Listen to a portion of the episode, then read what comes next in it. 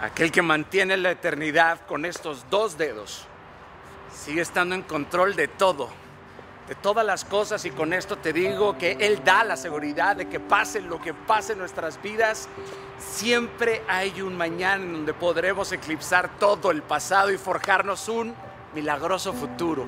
Hay paz en la tormenta. Jesús lo dejó muy claro. La paz os dejo, mi paz os doy. Yo no os la doy como la da el mundo. No se turbe vuestro corazón ni tenga miedo.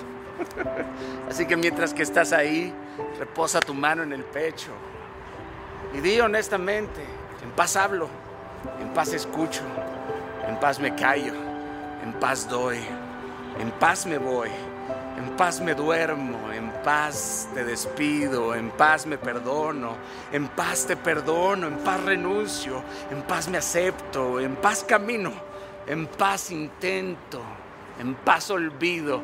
Se construye la paz hablando de tus tensiones, atravesando el miedo con el mayor respeto, no negándolo, porque negar la tormenta es algo aún más violento. Así que sigue orando, no pares de orar para tener una fe fuerte, para que en medio de un mundo lleno de problemas y peligros sigas confiando en su presencia. Porque ahí, querido, vas a encontrar la paz y la alegría sin importar pase lo que pase. La paz de Dios no es el concepto fugaz de la humanidad. Nuestra confianza no tiene que ser conmovida porque tenemos un Dios que está en completo control de todo.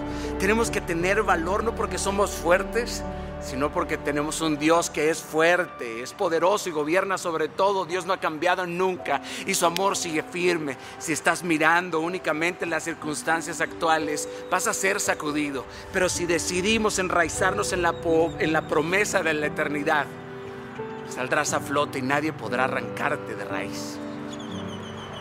Nadie.